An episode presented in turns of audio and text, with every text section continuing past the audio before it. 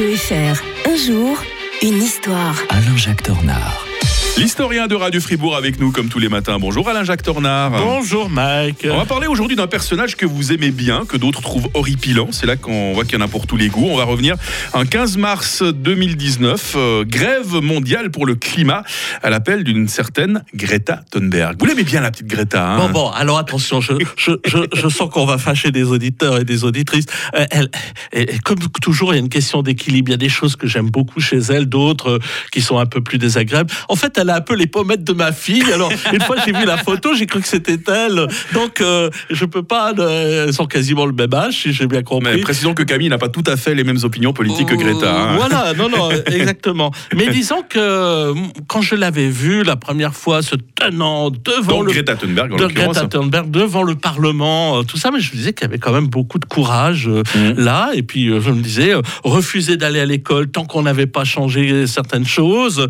Je trouvais que cette adolescente suédoise euh, devant le Riksdag, le Parlement suédois, ben, ça, ça avait de, ça avait de l'allure, même si sans doute qu'elle avait été un petit peu peut-être à l'époque instrumentalisée par le papa, hein, qui qui Mhm. était pas loin euh, derrière. Mais il n'empêche que euh, même après les élections, elle avait continué à faire grève chaque vendredi, attirant ainsi l'attention du monde entier sur le mouvement qu'on appelait alors Friday for Future. Mhm. Donc c'était quelque chose de d'assez particulier. Friday for Future. Voilà, voilà, oui, moi je, moi, je le dis à la, à la, à la French, quoi.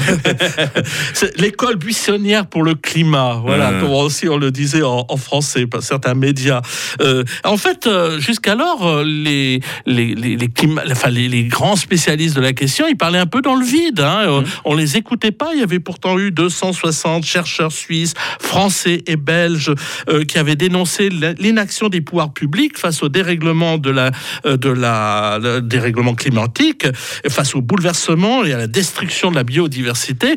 Et, et grâce à elle, eh bien, tout à coup, c'était devenu audible. Donc, en ce sens-là, euh, il y avait eu un véritable électrochoc. Ils avaient euh, dénoncé le détenteur du pouvoir économique, ceux pour qui seul compte de vendre plus, quel que soit ce qui est vendu et ses conséquences, ceux qui maintenaient des procédures biaisées d'évaluation du risque des pesticides, par exemple.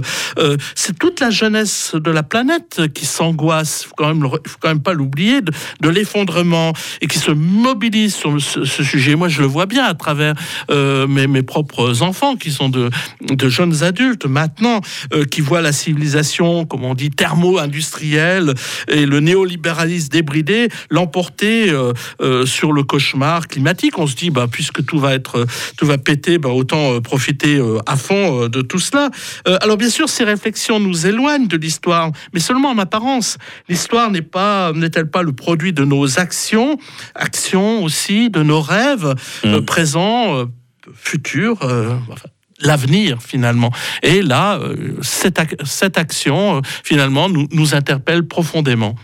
Ce qui va nous interpeller demain, c'est l'Allemagne d'entre-deux-guerres. On va revenir en 1935 avec vous, Alain-Jacques Tornard, euh, et évoquer le chancelier Adolf Hitler et le service militaire en Allemagne.